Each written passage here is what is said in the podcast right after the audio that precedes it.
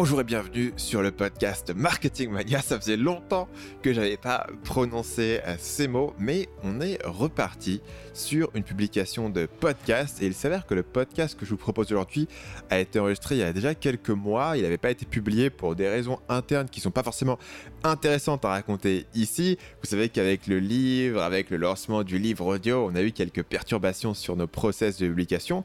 Mais on revient aujourd'hui sur le podcast Marketing Mania. Bientôt être de retour sur la chaîne YouTube principale. On est d'ores et déjà de retour sur la deuxième chaîne YouTube qui s'appelle Marketing Mania Daily, sur laquelle récemment on a testé des formats un petit peu différents de réaction avec l'équipe Marketing Mania. On s'est un petit peu amusé sur des formats différents. Mais qui est l'invité aujourd'hui? L'invité aujourd'hui, c'est Mathieu Stéphanie. Et si vous êtes un fan de podcasts euh, qui parlent d'entrepreneuriat en France, vous avez sans doute déjà entendu parler de son podcast Génération euh, Do It Yourself, qui est un des plus gros euh, podcasts dans euh, la thématique, qui a plus de 100 épisodes et il a des invités assez importants, assez prestigieux, des entrepreneurs, des artistes, des sportifs, des anciens ministres. Et moi-même, je suis passé récemment chez Mathieu dans son podcast Génération Do It Yourself que vous pouvez aller retrouver si ça vous intéresse. Mais globalement, il a beaucoup d'interviews avec des entrepreneurs. C'est un univers qui est un petit peu différent du mien.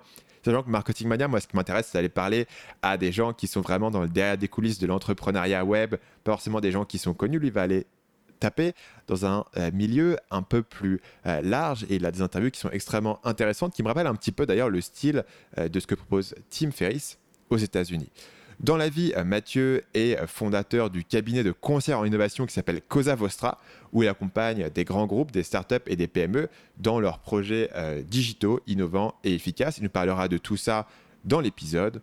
Avant de commencer, j'ai mentionné tout au début que le livre venait de sortir. Si vous ne me suivez absolument que sur le podcast et absolument pas sur YouTube ni sur ma liste email, vous avez peut-être pas entendu parler, mais mon livre, Votre Empire dans un sac à dos, est sorti le 30 janvier. Donc il est disponible dans toutes les librairies. Il est aussi, et surtout, ça va vous intéresser si vous me suivez avant tout sur le podcast, disponible en livre audio euh, sur Audible. Il est d'ailleurs actuellement, au moment où j'enregistre cette introduction, euh, le numéro 1 des top ventes, toutes catégories confondues, sur Audible. Pour toutes les informations sur le livre, vous pouvez vous rendre sur marketingmania.fr slash empire. Sans plus de transition, je vous écouter ma conversation avec Mathieu Stéphanie.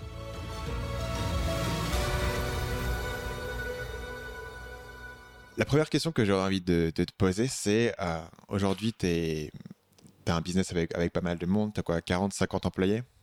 Exactement, on approche de la cinquantaine, ouais.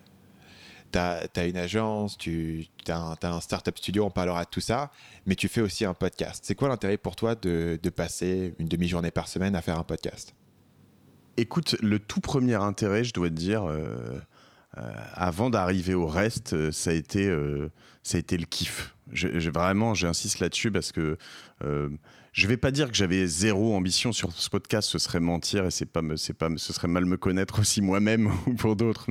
Mais, euh, d'abord, je me suis dit, attends, je trouve que le format de l'oralité, l'audio, euh, tu vois, c'est quelque chose d'assez fantastique. J'aime bien parler aux gens, j'aime bien l'échange, euh, tu vois, et, et, je trouve que c'est intéressant. Beaucoup de gens vont te parler de l'optimisation par mail, par Slack, par des tas de choses. On en parlait tout à l'heure, mais l'échange oral, c'est quelque chose d'important et, très différent et, euh, finalement qui est, préhistorique, tu vois, qui date d'avant l'écriture, qui date d'avant plein de choses et du coup, ça transmet quelque chose de, différent.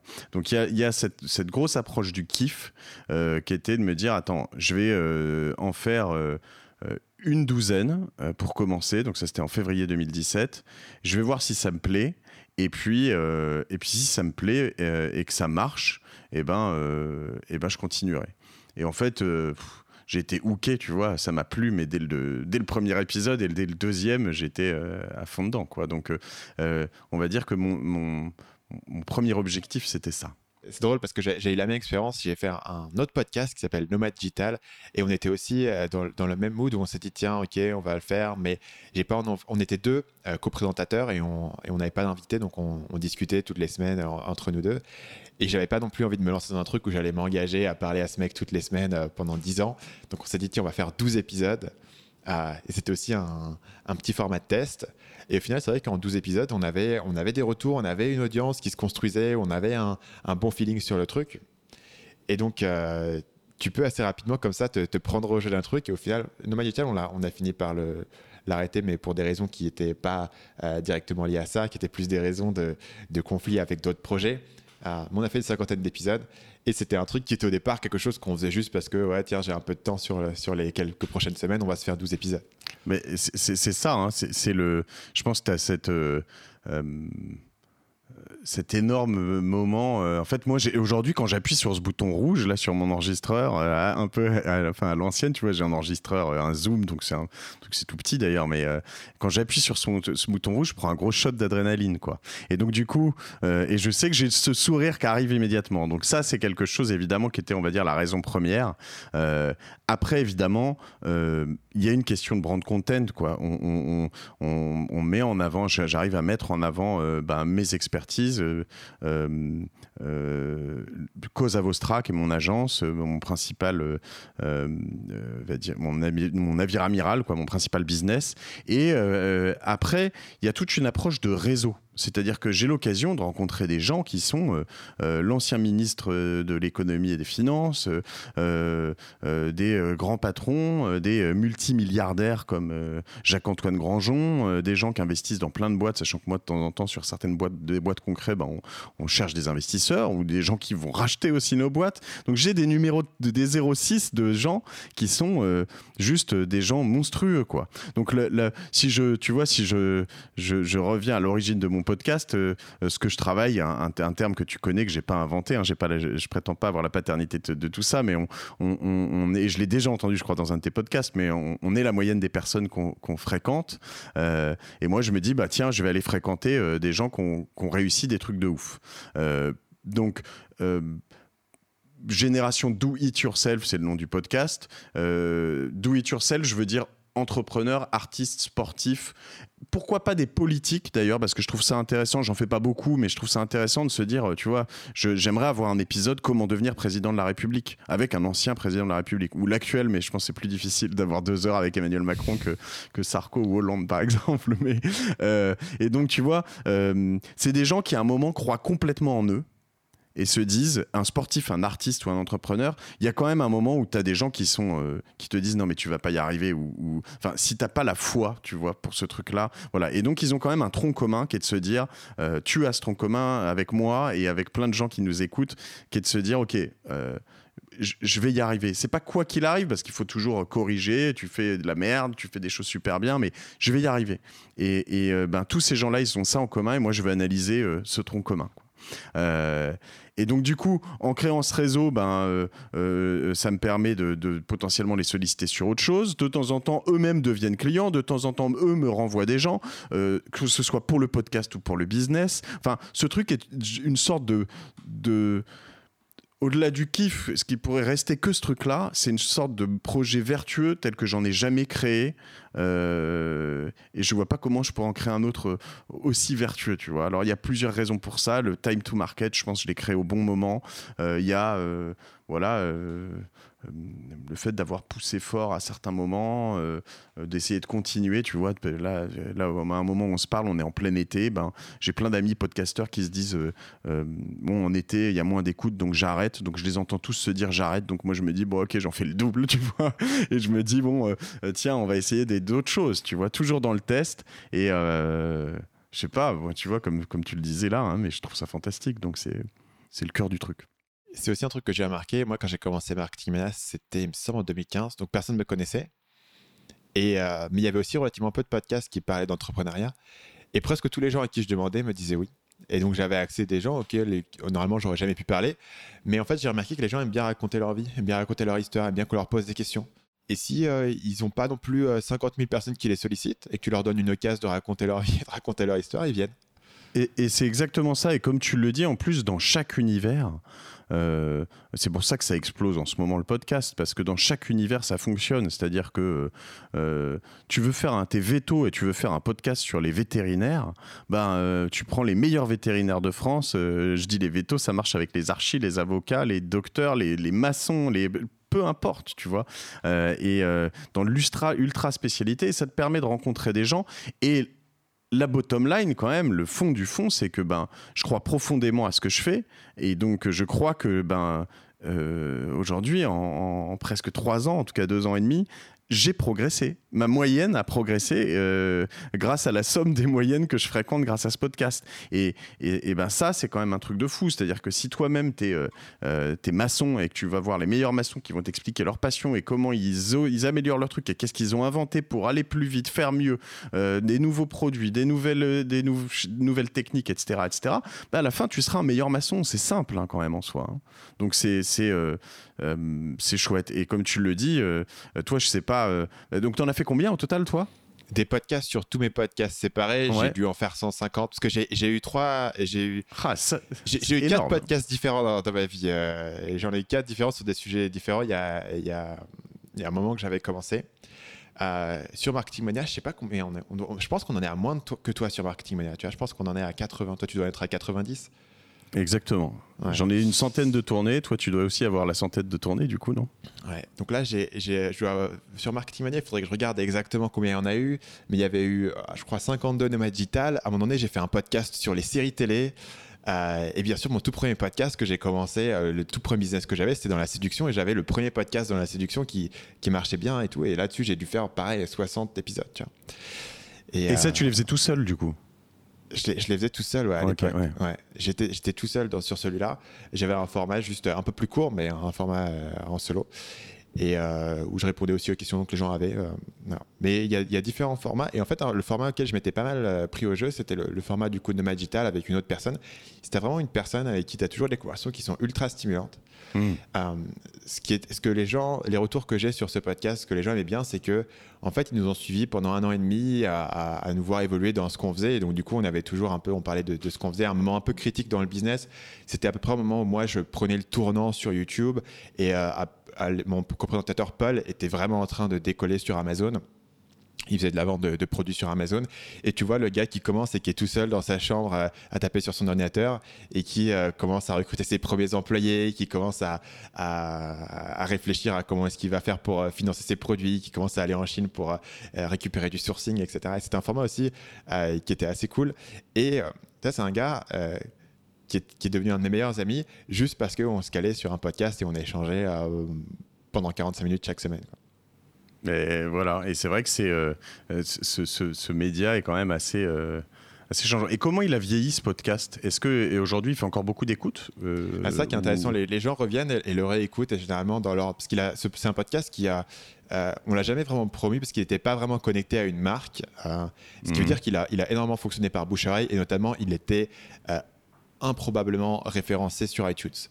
C'est-à-dire hmm. que sur iTunes, il était mis en avant de sa catégorie euh, sur la page, etc. Donc il, il, avait énormément de bouche à oreille euh, qui continue encore aujourd'hui. Aujourd'hui, les, les, écoutes ont pas mal descendu, mais sachant qu'il y a zéro nouveau euh, podcast, les gens reviennent et vont se les réécouter en partant du début, en suivant un peu l'histoire sachant qu'en fait, au final, beaucoup de choses dont on parle sont des choses de, parcours d'entrepreneur et on parle beaucoup moins de, de, conseils purement tactiques. Tu vois, notamment tout ce qui est Amazon FBA, c'est des choses qui ont qui ont beaucoup changé. Ouais. Mais c'est pas vraiment de ça dont on parle, puisque en fait, on était chacun dans deux business différents, mais on parle de OK. Euh, c'est quoi le plus important pour toi? Est-ce que c'est de grossir au maximum ton business ou est-ce que tu es plus dans un côté lifestyle, je vais avoir un équilibre de vie? Et tu vois comment nos réponses au fil du temps vont changer, euh, pas toujours dans la direction que tu veux, ou parfois il y, y, a des points où on switch d'avis, tu vois. Euh, on, va, on, avait, on avait un débat et tout d'un coup, on s'aperçoit euh, un an plus tard qu'on a chacun basculé un petit peu dans cette idée. Par exemple, à quel point est-ce que c'est important de recruter des gens et si tu les recrutes, à quel point est-ce que c'est important d'être tous ensemble dans un bureau ou est-ce que tu peux être euh, séparé en remote, tu vois. C'est un, c'est un débat qu'on avait et tu nous vois évoluer là-dessus. Mais c'est ça qui est beau. C'est ça qui est beau. Je veux dire, euh, c'est aussi, euh, euh, on est dans un monde qui bouge énormément. je veux dire, en termes de techno, tu parlais d'Amazon MV et de, et de toutes ces choses-là qui, qui sont plus valables aujourd'hui, en tout cas qui marchent plus comme c'était le cas à l'époque. toutes les techniques que tu mets en avant et, ce qui fait que ton business est, pérenne, c'est que ça évolue très vite. Donc de toute façon, il faut tous les 2-3 ans mettre à jour tes formations et mettre à jour toutes ces choses-là. Et c'est ce qui fait que moi, en termes de conseils, de design et toute ma boîte bah, fonctionne parce que de toute façon, mes clients, c'est pareil, ils ont un besoin constant d'être euh, d'être à la page et, voilà. Euh, mais ce qui est beau aussi, c'est qu'en échangeant, en fréquentant toutes ces personnes, ben, euh, c'est pas figé, quoi. Et du coup, on évolue. Et quand tu suis un peu le fil de tout ça, ben, tu, tu, tu, tu, progresses, quoi. C'est ça le progrès, je crois. Hein. Donc, et je pense que c'est beaucoup plus facile sur de l'oral euh, était peut-être potentiellement moins intransigeant sur de l'oral par rapport à quelqu'un qui a changé d'avis que sur de l'écrit. Tu vois ce que je veux dire? Parce que quand tu as écrit un truc qui est gravé dans le marbre, entre guillemets, euh, si trois ans après tu dis un truc qui est assez différent, tu te le reprends en pleine gueule, quoi. C'est plus compliqué. Et euh, ce qui est drôle quand on était dans la conversation, c'est que du coup, la première personne à, te le renvoyer en pleine gueule, c'était l'autre personne en face. Mais t'avais pas dit que, t'avais pas dit que c'était débile de faire ça. Et ah, ouais, en fait, j'ai changé d'avis. je pensais que ce truc-là, c'était débile, mais au final, j'ai évolué et un an et demi plus tard, j'ai changé d'avis où j'ai appris un truc où euh, je pense que euh, c'était drôle de voir la, maturité qui se fait. Alors du coup, sur une période de temps qui était relativement courte en plus, tu vois comment quelqu'un qui, balance un projet qui n'a pas vraiment d'expérience, qui est là, on, était à l'origine, euh, moi j'étais au Vietnam, lui il était aux Philippines, à bidouiller des trucs. Et comment est-ce que tu te construis une maturité? Comment est-ce que tu te construis une vision? Ou à, l'origine, tu as une vision à trois mois et les gens nous écoutent et au final à la fin tu vois qu'il y, a quand même quelque chose qui commence à se poser quelque chose qui commence à se construire. Euh, voilà. Moi j'y suis attaché personnellement parce que c'est aussi tu vois une période de ma vie qui est, documentée euh, en conversation avec, quelqu'un avec qui j'étais vachement attaché. Et c'est aussi un format qui est, qui est pas si exploré que ça euh, même si c'est beaucoup plus dans les domaines un peu plus pop culture et tout, tout ce qui est podcast de potes où deux potes vont se mettre et vont parler de, du dernier film qui est sorti, c'est assez populaire. Et je trouve que dans le business, tu vois, c'est un format qui, j'aimerais bien en avoir plus. Euh, il y en a quelques-uns aux, US que j'aime bien, qui, qui fonctionnent sur ce format-là. Et euh, c'est un format différent encore, tu vois, sur le podcast. Ouais, je suis d'accord. Donc, on t'avait évoqué pas mal euh, la boîte que, que, tu gères, donc, qui s'appelle Cosa Vostra. Est-ce que tu peux nous dire un petit peu c'est quoi le, le business de cette boîte, sa proposition de valeur? Alors, l'origine de cette boîte, c'est qu'on est, on est des entrepreneurs, d'accord Mes associés et moi. Euh, donc moi, j'ai quitté euh, une start-up que j'ai créée en 2005, qui était autour de l'image. J'en ai créé d'autres après, d'ailleurs, autour de l'image. Euh, et je me suis retrouvé, tu vois, dans, dans, une situation où je voulais être euh, alors, je, prenais le terme anglais à l'époque, mais digital nomade. Et, euh, mon rêve était de me dire, OK, euh, j'ai. donc, ça, maintenant, tu connais ça beaucoup mieux que moi. Mais en 2011, je me disais, OK, je veux un ordi, un, un smartphone, et puis je veux pouvoir bosser d'où je veux, quand je veux. Qu'est-ce qui t'a donné l'envie de faire ça? En fait, une sorte de rejet total de. tu sais, ce mythe de l'entrepreneur libre? Où, où, en fait on te, on te dit qu'un bah, entreprendre, c'est prendre ta liberté, euh, ce qui est une espèce d'énorme absurdité. Euh, et entreprendre, c'est te mettre un énorme boulet au pied, euh, beaucoup plus que quand tu, es employé d'une société, parce que tu peux partir beaucoup plus facilement. et le tout, ce que, que j'ai réalisé plus tard, c'est juste d'être certain que tu veux kiffer ce boulet, que c'est un, boulet qui te plaît, quoi, et qui te passionne. Et donc, du coup, je pense qu'il y a eu un moment où je me suis dit, attends, moi, je veux plus jamais d'employés, je veux plus jamais de bureau, je veux plus jamais tout ça j'ai réalisé en fait que j'étais plus tard que j'étais un vrai team player et que moi j'avais besoin d'une équipe et, donc euh, euh, que je fonctionnais pas comme ça. Mais donc j'ai eu cette sorte de rejet pendant un moment et je me suis dit ok, je vais bosser euh, totalement en remote où je veux quand je veux. Et j'ai créé plusieurs trucs.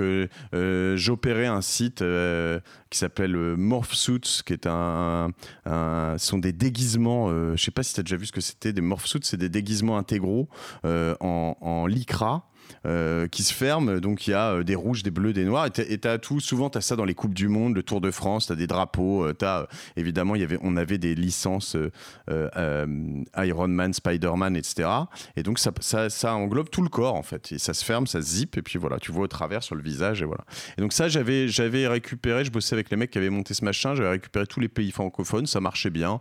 ça me faisait quelques milliers d'euros de revenus par mois en, en bossant assez peu. J'avais deux, trois freelances avec qui je bossais aussi là-dessus. Et puis j'ai lancé un autre truc qui s'appelait euh, euh, Iron Cards. J'étais euh, leader de la carte de visite en métal. donc l'idée c'était de, de, vendre un produit que je, produisais en Chine, que je vendais dans le monde entier.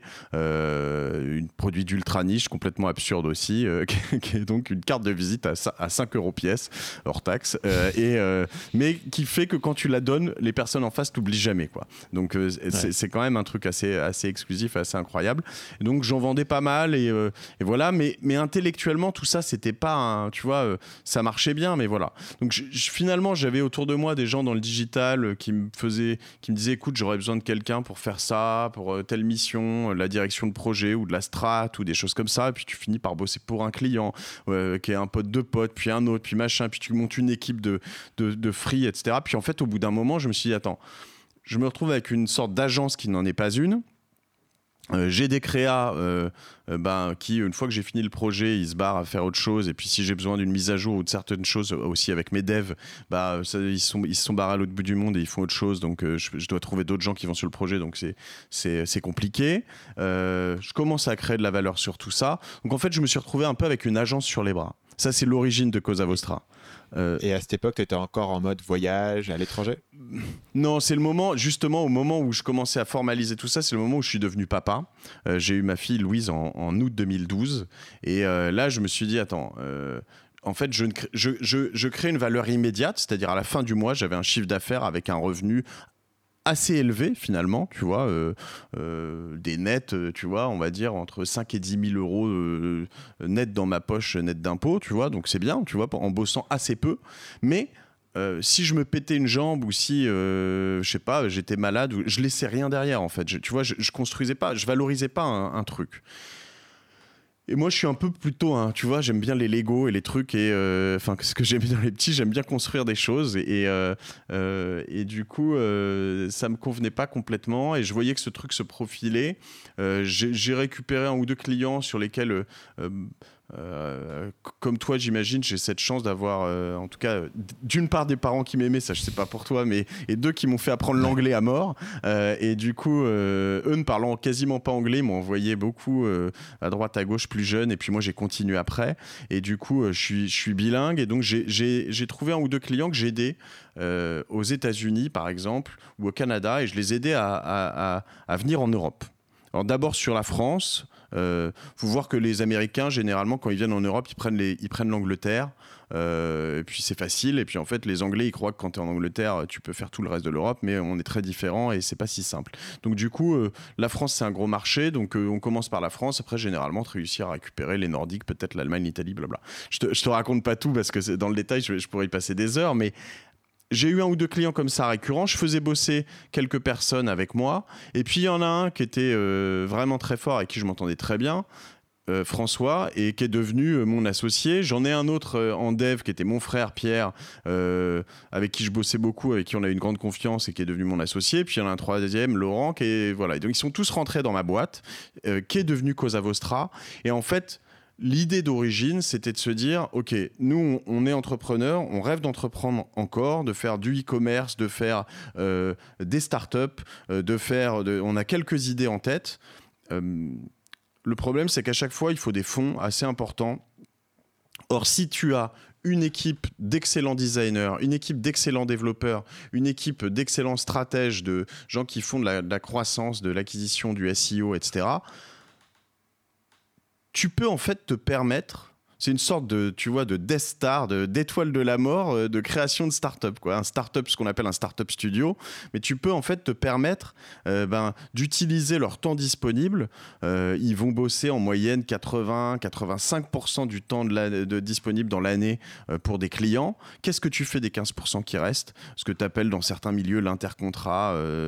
voilà. Et, et, nous, on se dit, ben ok euh, finalement, plus on a de personnes, plus on a une masse importante de, temps disponible. Et ça, c'est une valeur incroyable qui nous permet de nous éclater dans le business. Donc, notre proposition de valeur, c'est de dire, on propose à nos clients, ben, euh, et tout, ça encore est, très vertueux. On propose à nos clients euh, d'abord de la strat.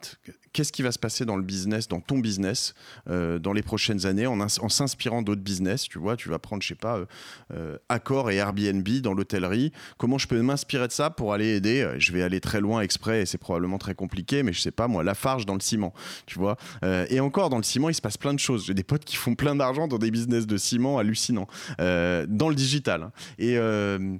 Et donc, du coup, euh, euh, l'idée, c'est de se dire, OK, on, ouvre un peu les, On essaie de comprendre les, métiers de nos clients. On ouvre un peu nos expertises et, tout ce qu'on écoute, ce qu'on regarde, ce qu'on lit ailleurs.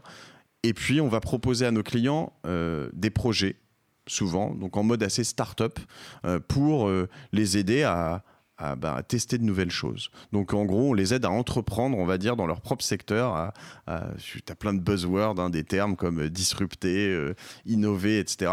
Souvent, il faut être assez humble. C'est des, des, projets euh, potentiellement petits, mais qui vont pas mal remué chez certains clients, euh, les équipes, les choses comme ça, des gens qui vont te dire, euh, si tu dis à Accor en 2011, euh, je vais créer Airbnb, ils vont te dire, mais t'es malade, je vais me tirer une balle dans le pied, tu vois ce que je veux dire?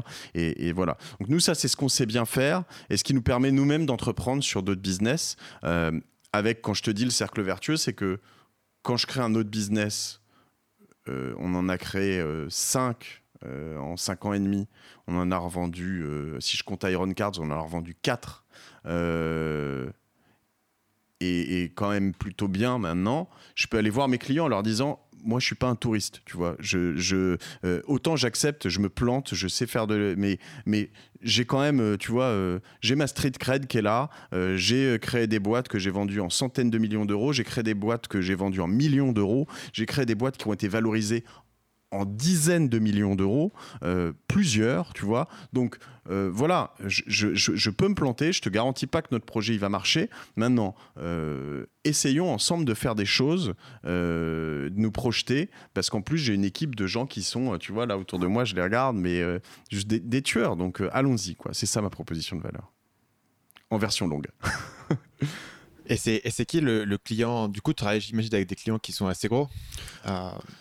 Ça, peut aller, euh, tu sais, euh, euh, finalement, moi, j'en touche pas assez encore parce qu'ils sont pas faciles à, à, trouver comme ça, mais ça peut aller aussi sur de la de la, de la boîte qui fait 50, 100 salariés à, tu vois, moi j'aime bien les aussi travailler des boîtes qui font 500 à 1000 salariés, tu vois, donc qu'on connaît pas parce que ça, il y en a plein, euh, ce que tu appelles la vraie PME, pas la TPE, euh, tu vois, ou, euh, l'ETI, hein, l'entreprise intermédiaire, ça, on n'en fait pas forcément assez, mais on a fait en effet des projets pour directement ou indirectement des gros groupes du CAC 40, de la Poste à, à Total, mais qui sont pas si faciles à travailler toujours que ça sur des très gros groupes parce qu'il y a aussi beaucoup de politique, beaucoup de, euh, tu vois, euh, je te disais ça tu peux pas faire, ça tu. Donc voilà, nous aujourd'hui on essaie de secouer un peu les choses et de bouger les lignes. Ceux qui sont prêts, ça se passe bien.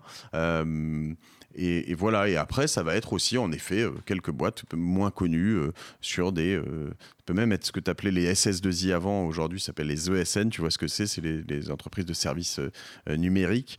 donc, on les aide à se transformer, à, proposer de nouvelles choses parce que parce que parce qu'aujourd'hui elles sont potentiellement souvent moins sexy, elles ont du mal à recruter, elles ont du mal à, alors qu'elles ont une demande très forte. Donc voilà.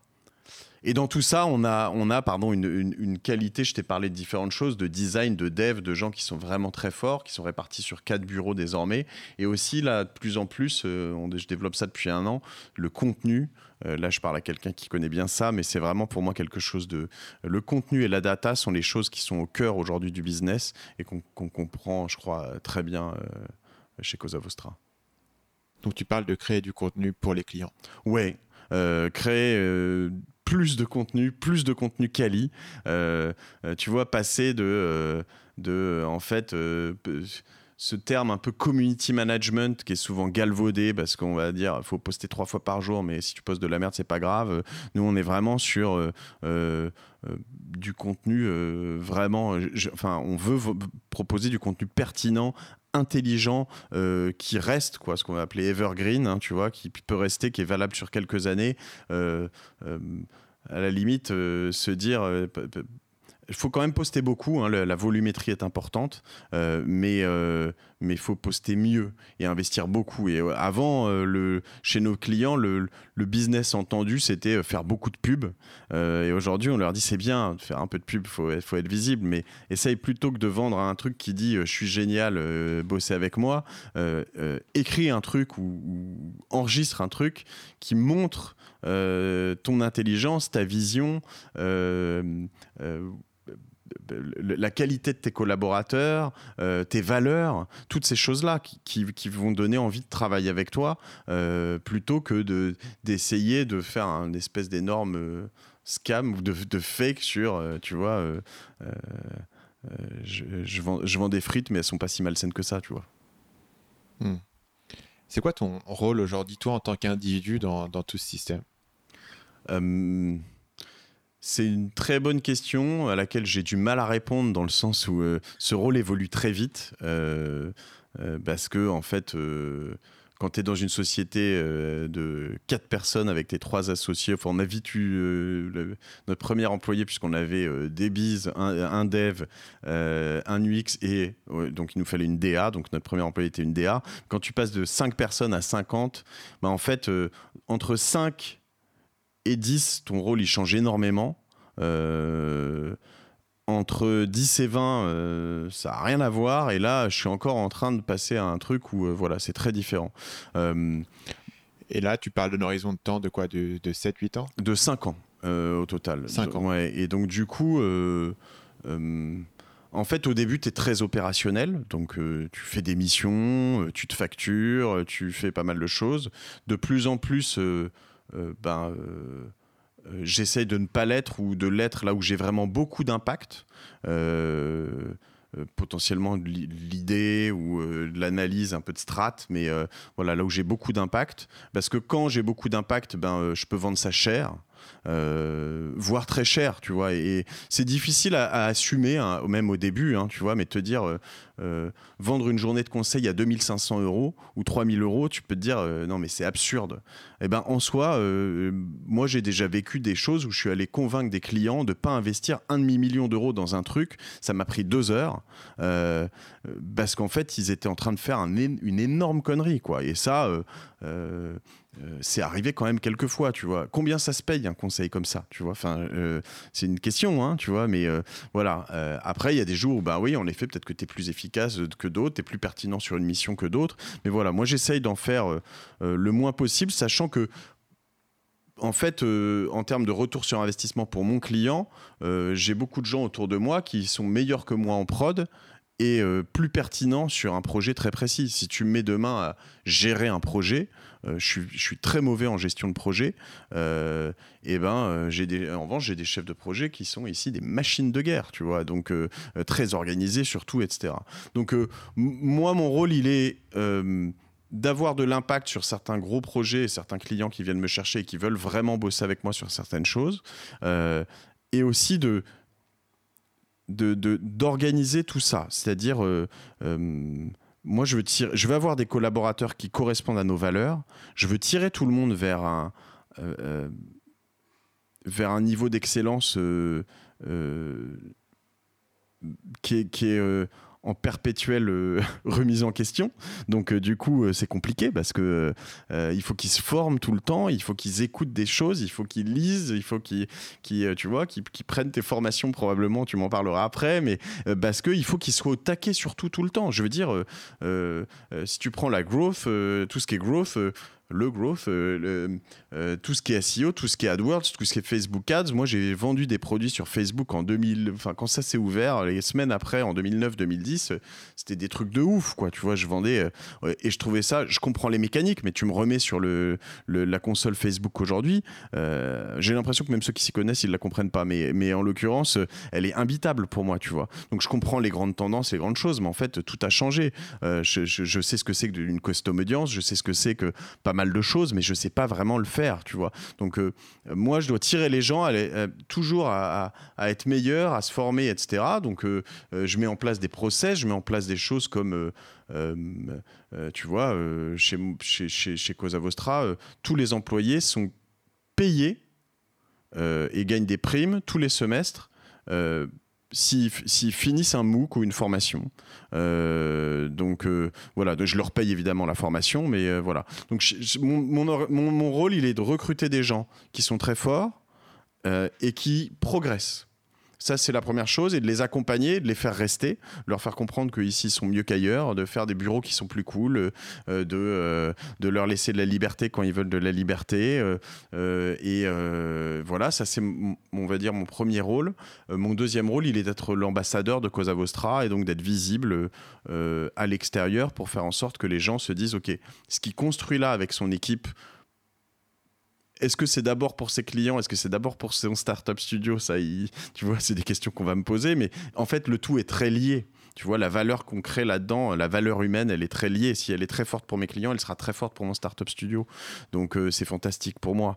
Et, et, et du coup, ben, il est d'être capable de transmettre ce que je, ce que je construis là-dessus vers l'extérieur pour donner envie aux gens de travailler avec nous. C'est quoi du coup le niveau d'implication que tu peux avoir dans un processus de vente? Il est souvent euh, très fort au tout tout début, sur euh, on va dire les, les, deux trois premiers rendez-vous, et en fait il, diminue petit à petit.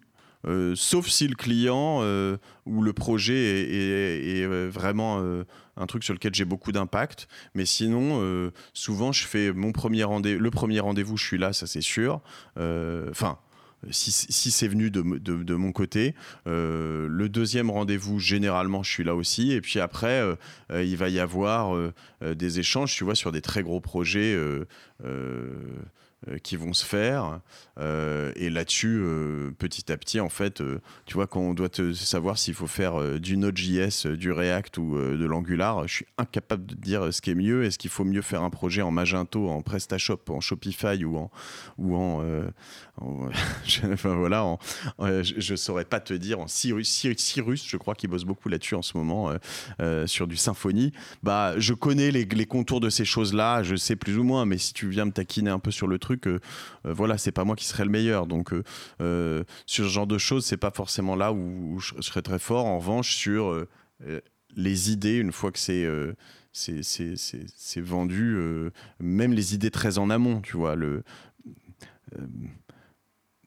notre client, il faut qu'il comprenne dès les tout premiers rendez-vous que ben, on a une. on arrive à connecter les choses et qu'ils se disent, tu vois ah, ils sont ils sont pas cons, tu vois, ils sont impliqués dans leur machin. Euh, ça, j'y avais pas pensé. Ou tu vois, même quand tu es dans ton projet depuis quelques mois, euh, qui comprennent qu'il y a une vraie valeur ajoutée. Donc ça, j'essaye d'être euh, d'être au taquet là-dessus et d'avoir des collaborateurs qui sont au taquet. Donc c'est, je sais pas si j'ai bien répondu à ta question. Ouais, je vois. grosso modo, ça rejoint un peu des, éléments auxquels je pense quand je parle à des gens qui font de la prestation de service, notamment ce, ce modèle d'agence que toi, tu as, développé aussi. C'est-à-dire qu'ils vont rencontrer généralement deux problématiques et je me demande si c'est. Je suis, intéressé d'avoir ton avis là-dessus.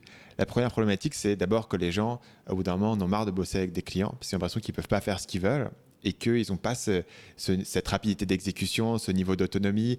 Et euh, je me suis toujours demandé si est-ce que euh, les gens travaillent avec les mauvais clients? Est-ce que c'est quelque chose qui est rédhibitoire? Est-ce que c'est juste un truc de personnalité ou c'est des gens peut-être qui feraient mieux pour le coup de, de vendre des Iron Cards derrière l'ordinateur euh, à Bali plutôt que d'essayer de faire du service client. Euh, qu'est-ce que tu penses de. Est-ce que tu c'est un dilemme que toi, tu as, déjà vu des gens se trouver dans cette situation où ils sont frustrés de devoir faire du, client? Qu'est-ce que tu en penses? C'est une très très bonne question. Euh, à laquelle j'ai répondu, tu vois, je te disais 5 ans, ça fait 5 ans et demi pour être précis qu'on a créé Cosa Vostra. Et je pense que ça fait à peine 6 mois que je suis assez euh, serein et, droit dans mes bottes sur cette question. Donc euh, euh, j'avais des vents qui allaient dans un sens et dans l'autre, etc., etc. Et aujourd'hui, sans aucune hypocrisie et, je, je, pense que je suis pas connu pour être hypocrite, tu vois en fait, j'aime bosser pour des clients, quand, comme tu le disais hein, aussi, euh, c'est des gens qui ne te prennent pas pour un con et qui te, qui te, qui te parlent bien et qui sont euh, des gens euh, juste bien élevés et, qui comprennent ce que c'est que ben, de travailler en bonne intelligence. parce qu'en fait, ils, ils m'apprennent beaucoup. Je veux dire, comment veux-tu être fort dans tout ce qui est création de valeur et création de start-up si tu peux pas rentrer euh, au-delà de la surface dans certains métiers, euh, dans la connaissance des vraies problématiques de plein de clients. Et du coup, quand tu arrives chez plein de clients, euh, dans du retail, dans du luxe, dans de l'industrie, dans, je sais pas, du conseil RH, dans, enfin, je peux t'en citer plein, et que eux, ils vont t'expliquer leurs problématiques internes, leurs problématiques clients, leurs problématiques de service client, leurs problématiques de prod, euh, euh, et que tu, tu, tu, tu, vois un peu tout ça, là, ça te crée plein d'idées en fait, sur potentiellement des startups à créer ailleurs, pas forcément même que dans leur univers, mais c'est là où, tu vois, tu peux connecter des dots, comme, comme, comme, on le dit. Et du coup, si tu n'as pas de dots, tu n'as rien à connecter, tu vois. Et ces clients, ils nous enrichissent réellement en termes de, de, de, de, ouais, de, de, alors, évidemment, pas d'enregistrer personnellement, mais de chiffre d'affaires, ça c'est une chose pour être très basique, mais non, ils nous enrichissent réellement intellectuellement sur, le, sur tout ça. Donc, en fait, il y a un moment où il faut accepter en revanche que quand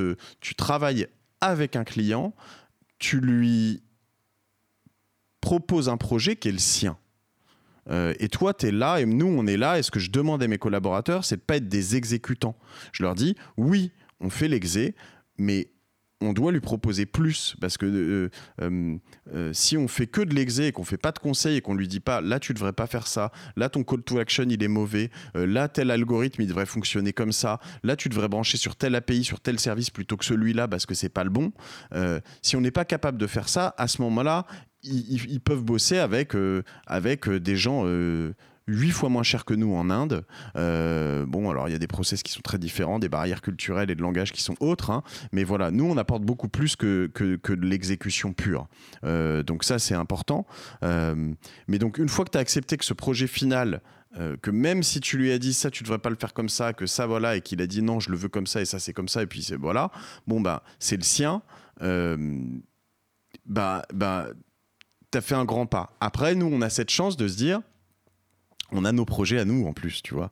Et donc, euh, ceux-là, c'est aussi nos soupapes euh, qui nous permettent aussi de dire à nos clients euh, Attends, c'est comme tu veux. Nous, tu vois, sur tel ou tel projet, on a fait ça comme ça, comme ça, comme ça. Le truc a cartonné et on s'est planté parce qu'avant, on avait fait ça, ça, ça et ça. Euh, et nous, on peut se permettre de se planter sur nos propres projets. Mais quand tu te plantes sur les projets de tes clients, ta boîte dans un processus startup-like, itératif, etc. Ils aiment pas trop tes clients, tu vois. Et, euh, et euh, mais c'est dommage. Hein. C'est un truc que j'essaye de vendre à mes clients. Leur dire attention, tu vois, dans la culture startup, tu le dis, on se plante, on rebondit, on valorise l'échec, très bien va valoriser l'échec à un de tes clients quand tu lui dis euh, là on vient de faire 15 jours de dev sur, euh, sur tel truc et en fait tout est à mettre à la poubelle parce qu'on est parti sur le même truc tu lui dis bon euh, tu vois 650 euros de jour de dev en moyenne je sais pas, je dis des conneries, je vais faire fuir plein de gens avec ça, mais, mais ça va te coûter, tu vois, je, je sais pas, 15 jours, 10 000 euros. Il dit mais attends, tu t'es planté, t'as pas machin, tu me les factures pas tes 10 000. Je dis bah si, tu vois, enfin, euh, c'était un test, on s'est planté. Est-ce que tu factures, est-ce que tu factures pas, c'est toujours la même chose, tu vois. Et, euh, et, dans ce processus itératif, si tu veux travailler en vraie agilité, par exemple, tu es obligé de facturer ça. Si tu travailles au forfait, évidemment, c'est plus compliqué. Mais, mais euh, si tu travailles en vraie méthode agile, bah, c'est pas, pas possible. Donc là-dessus, il y a plein de nouvelles théories, plein de nouvelles choses. Et un tout dernier point que je voudrais ajouter là-dessus, c'est que j'ai la chance avec euh, les startups qu'on crée, d'être à la fois euh, euh, le patron d'un client de Cosa Vostra et de Cosa Vostra en même temps.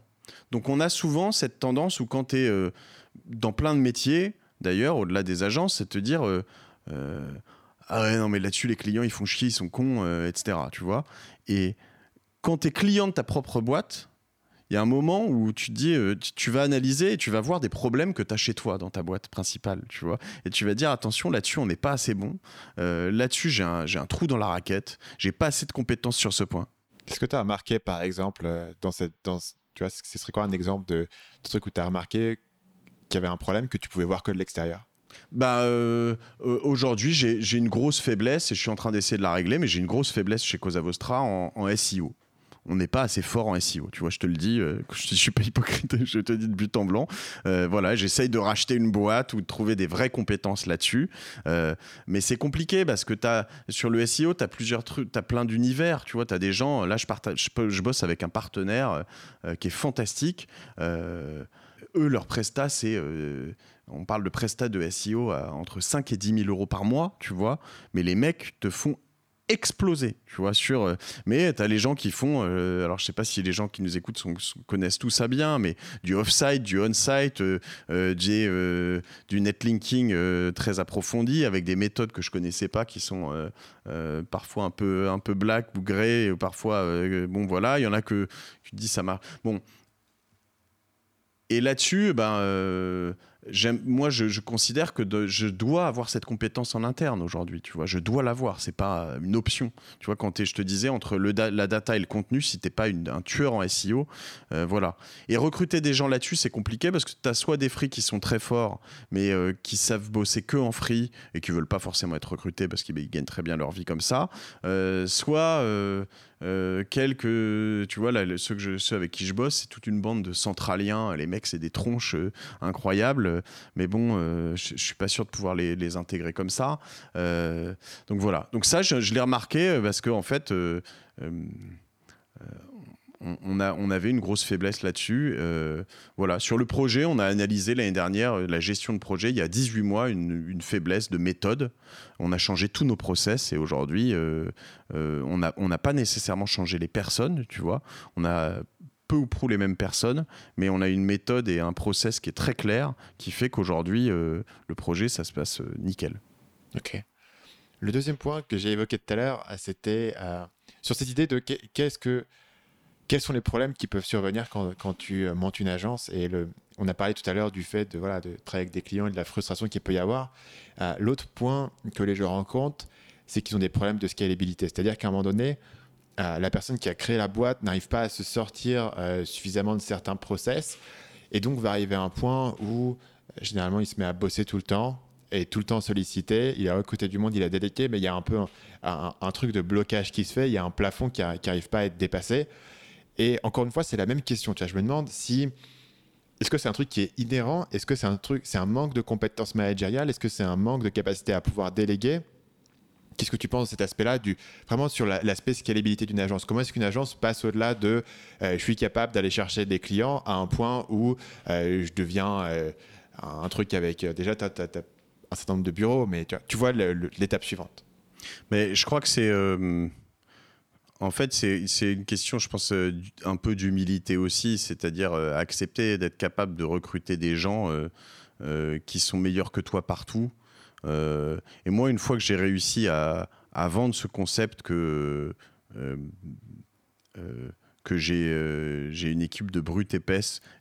C'est un, truc aussi qu'il faut être capable d'entendre, hein, mais, qui me coûte cher parce que c'est des gens qui ont euh, des hauts niveaux d'études, pas tous, hein, il y en a, euh, voilà, mais qui sont forts, qui ont une valeur marché importante. Donc euh, je peux pas les faire rester chez Cosa Vostra juste parce qu'on a un bon management, etc. voilà. donc que je vends relativement cher, mais qui sont forts. Donc, de plus en plus, une fois que j'arrive à vendre ce concept global, j'ai quand même des clients aujourd'hui qui viennent parce que la marque Cosa Vostra est forte et que aujourd'hui c'est une marque de confiance. Euh, moi, mes idéaux là-dessus, c'est euh, c'est euh, c'est des McKinsey, c'est des, des peut-être EY ou des, alors ça c'est dans le conseil, mais c'est dire en gros, on, tu sais que si tu bosses avec Cosa Vostra, tu te plantes pas. Ok, ça va peut-être te coûter un peu cher, mais en revanche, tu es sûr qu'à la fin, tu auras un truc béton. Et, euh, donc ça, ça c'est la difficulté euh, pour l'entrepreneur qui est derrière ou les associés, c'est d'être capable de s'effacer derrière cette marque.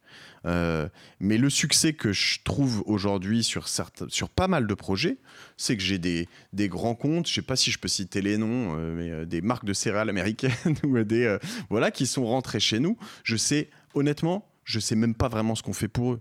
Je les ai jamais vus. Euh, euh, j'ai des, GAFA euh, parmi nos clients. J'ai des gens comme ça sur lesquels, de temps en temps, on me demande d'aller à un rendez-vous. Alors, on me briefe évidemment avant. Je donne mes, mes, remarques. Je dis, voilà, on fait une demi-journée ou je sais pas. Mais tu vois, c'est un truc sur lequel on bosse depuis six mois, sur lequel j'ai rien fait. quoi.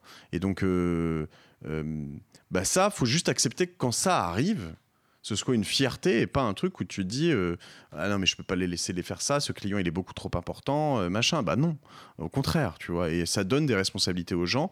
Ils sont ici ils veulent rester parce qu'ils sont bien et ils gèrent leur truc. Donc euh, je pense que c'est voilà être, un peu capable soi-même de s'effacer derrière sa marque et de se dire que le, le, process et la méthode font que et, la qualité des, collaborateurs font que tout ça est, plus important. C'est un cap qu'on est en train de réussir à franchir, je crois. On parlait tout à l'heure du coup de comment tu as commencé dans, le mode agence, cette idée de ah, si je me casse une jambe ou si je peux pas bosser, tout, tout s'écroule et tu construis pas un actif. Du coup, là, tu parles justement de construire cet actif qui réside en partie dans la marque, en partie dans l'équipe. Euh, aujourd'hui, si tu devais, euh, si tu devais plus être là ou si le business devait être vendu, tu penses que ça fonctionnerait ou tu vois, quel est l'arc à, partir du point où toi tu deviens presque euh, entre guillemets inutile ou en tout cas non nécessaire dans le, dans le fonctionnement du truc? Parce que c'est compliqué d'en arriver à ce point. Tu vois. Moi, j'en suis très très loin. En fait, j'espère que je serai, je le serai jamais. C'est-à-dire que aujourd'hui, je peux te dire que plus qu'il y a un an, euh, un an, j'aurais vraiment pas été serein, mais euh, aujourd'hui, il, m'arrive un truc, euh, la boîte existe et continue réellement, et voilà. Je pense que ma valeur dans cette boîte, elle est dire que là, ce serait prétentieux de dire ça et, j'y crois pas, mais, mais dans, dans 5 ans, elle aura, je sais pas si elle aura triplé, mais elle aura doublé. et peut-être plus, tu vois, en tout cas, euh, voilà, parce que. Euh, euh, parce que je te parle d'excellence et d'ambition et de c'est pas juste une ambition pour dire tu vois c'est pas une mauvaise ambition malsaine c'est juste se dire vas-y on va s'éclater on va faire des trucs de ouf tu vois et tu vois dans les projets qu'on a là, euh, je, suis en, je suis en train de, d'acheter un bureau. Euh, j'ai rendez-vous cet après-midi avec ma, ma, banque, tu vois. C'est le deuxième bureau qu'on achète. On a acheté 350 mètres carrés à Paris, tu vois. Dans le genre nomade digital, je me suis bien foiré. Mais et tu vois, en 5 ans, je te parle d'un bureau de 350 mètres carrés dans le 17e, ça a une certaine valeur. Là, on est en train d'acheter un, un, bureau. On sera euh, avec un associé là-dessus, mais à Bordeaux, qui fera à la fin à peu près 1000 mètres carrés. Euh, dans lequel on compte faire une piscine, euh, dans lequel on va faire un truc, c'est n'importe quoi le truc. Mais quel est l'objectif de ça? Bon, c'est un peu de création de valeur évidemment, mais aussi c'est aussi une sorte de vision de se dire que le, le, le, travail demain il va changer, les gens ils vont, ils vont venir, euh, il y aura je pense des gens de Paris qui iront euh, aller s'installer, euh, alors ça a déjà commencé, je suis pas le premier à le dire, hein, je, je, révolutionne pas le truc, mais je pense qu'il y en a qui pourront vivre entre Paris et Bordeaux, il y en a qui chez nous mais ailleurs, il y en a qui se diront oui cette boîte elle est quand même assez cool. Il y aura, je sais pas, un bar, un truc, un machin. Bon, il y a WeWork qui fait ça, il y en a plein d'autres, tu vois. Mais moi, dans ma boîte, c'est natif tout ça. Et donc, mon input à moi, il est de dire, euh, euh, bah, j'essaye d'être toujours un peu là-dessus, un vrai moteur de, des projets sur lesquels, quand au début, mes, même, même, mes associés encore me regardent en me disant, mais t'es un malade, tu vois. Tu, on peut pas faire ça. Et en fait, ben on se regarde, on parle, on échange. Euh, de temps en temps, ils ont raison et on peut pas le faire. et, de temps en temps, ils ont tort et, euh, et puis on le fait, tu vois. Donc euh, c'est là où je, pense que je, peux, garder cette, cette la différence, en tout cas là où moi je veux la faire. Je sais pas si je, pourrais, mais je pense que je peux la faire encore. C'est là-dessus, sur l'ambition. Et du coup, tu as parlé tout à l'heure, tu as évoqué des noms comme McKinsey, Ernst Young, qui sont des, espèce de, franchise incroyable qui, euh, qui pour le coup, on, canonisait un nom de, je ne sais pas qui était le McKinsey originaire, mais il a, dû euh, disparaître il y a un petit moment. Mais la, franchise reste une marque d'excellence. Euh, comment, c'est quoi le, parcours que tu vois pour en arriver là? C'est-à-dire que comment est-ce que tu canonises un petit peu cette marque? Comment est-ce que tu en arrives là? Est-ce que c'est juste faire ce que tu fais aujourd'hui, continuer à le faire pendant, pendant 20 ans et tu en arrives là? Comment est-ce que tu vois ce, cette trajectoire c'est, Stan, c'est sur un de tes podcasts que j'ai entendu parler du mythe de l'entrepreneur. Ouais, peut-être. C'est possible ce bouquin Non? T'en as déjà parlé ou pas? Je me trompe. Michael Gerber, le mythe de, de l'automatisation, c'est ça? Alors ouais, un, un, bouquin qui date de la fin des années 90 où le type existe que, euh, en gros, tu dois considérer ton entreprise comme euh, euh, si tu allais créer sans franchise derrière. C'est E-Myth de, Michael Gerber. The E-Myth, exactement, The E-Myth. ok.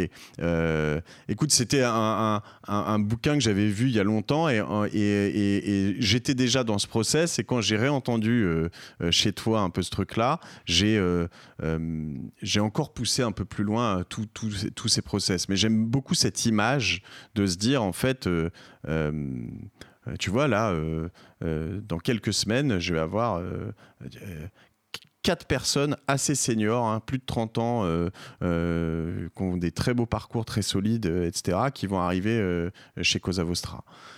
Bon, bah, tu les on-board, mais quatre personnes sur une boîte de 50, c'est presque 10% de ma masse salariale, tu vois, d'un coup. Bon, ça, je, l'ai déjà processisé tout ça, mais je dois le processiser encore plus. C'est une des premières choses que je fais avec eux parce que ils sont bons, parce que certains sont consultants, parce que c'est leur dire ok, ta première mission, c'est tout ce qu'on va faire là maintenant.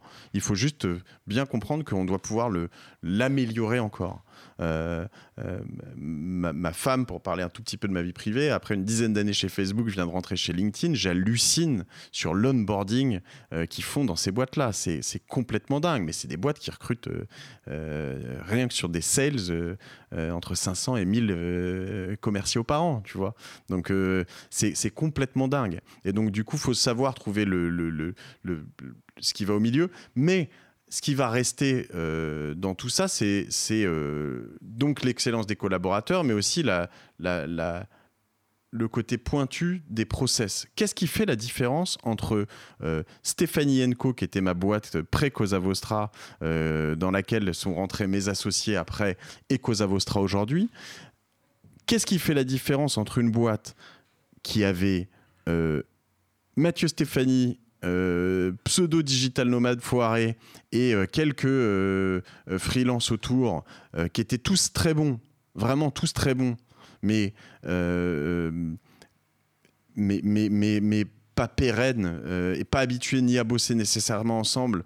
et puis voilà, c'est c'est la confiance, c'est les process, c'est la sérénité sur le long terme, c'est en fait être capable de dire à des clients tu rentres chez moi, euh, même si, euh, je sais pas moi, mon, directeur de création s'en va ou euh, j'ai la moitié de mes devs qui se cassent du jour au lendemain, il n'y a pas de souci, quoi. Il n'y a pas de souci. Le truc, qui va continuer, il va être livré dans les temps, il va être machin, parce que tout est bien fait et bien processisé. Donc, c'est ça la grosse différence. Et ces process, pour toi, c'est un truc qui est naturel ou c'est un truc que tu as développé? Euh, bah, tu vois, je reviens sur euh, qu'est-ce qui fait la, les, valeurs et, qu'est-ce qui fait que cette boîte euh, aujourd'hui prendre la valeur sans moi, c'est que c'est pas moi qui les développe. C'est que c'est principalement euh, mon associé Laurent, euh, une sorte de rôle de, de COO, tu vois. Et euh, moi, je suis pas hyper fort en process. Je te le disais tout à l'heure sur mes, mes, emails à moi, mes réponses sur LinkedIn, etc. C'est un cauchemar. Et, donc, il faut que je progresse, mais tu peux pas progresser partout. J'ai pas mes impacts. Enfin, si, oui, non, tu peux pas. Faut choisir aussi là où tu veux être bon. Et donc, c'est un focus que moi je pousse très fort, euh, mais aujourd'hui c'est pas moi qui le porte. Et je suis curieux de savoir, euh, ces process-là, ils vivent où? C'est quoi le, support technologique que, vous utilisez pour euh, les codifier? Alors là, c'est une très bonne question. Il y a plusieurs choses. Il y a pas mal de dans cet onboarding très tôt, par exemple, de collaborateurs, tu commences par un fichier euh, très simple qu'on donne, euh, euh, tu vois, un Google Doc avec pas mal de liens vers pas mal de choses.